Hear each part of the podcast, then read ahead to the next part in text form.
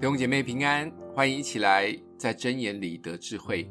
今天我们一起来看真言的三章十三到十八节。得智慧、得聪明的这人变为有福，因为得智慧胜过得银子，其利益强如金金，比珍珠宝贵。你一切所喜爱的都不足与比较。他右手有长寿，左手有富贵。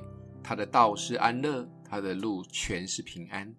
他与持守他的做生命树，持定他的俱各有福。圣经中经常提到有福的，就像大家最熟悉的耶稣对门徒说的那天国八福：虚心的人、哀痛的人、温柔的人、饥渴沐浴的人、怜恤人的人、清心的人、使人和睦的人、为义受逼迫的人，有福了。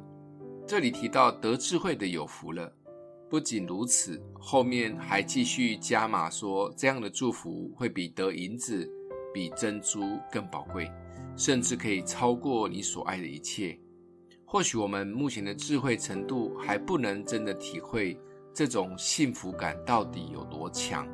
特别这里提到，在智慧中还蕴藏着长寿与富贵，这都是我们在追求的。想一想，如果有人只有长寿但没有智慧，这种老人应该也很难搞，不受欢迎。但如果有富贵没有智慧，应该也是有一堆的烦恼。而在这里特别把智慧与长寿、富贵、平安、喜乐连结在一起，好像当我们以智慧为中心，这四颗我们渴望的球就会平稳增长。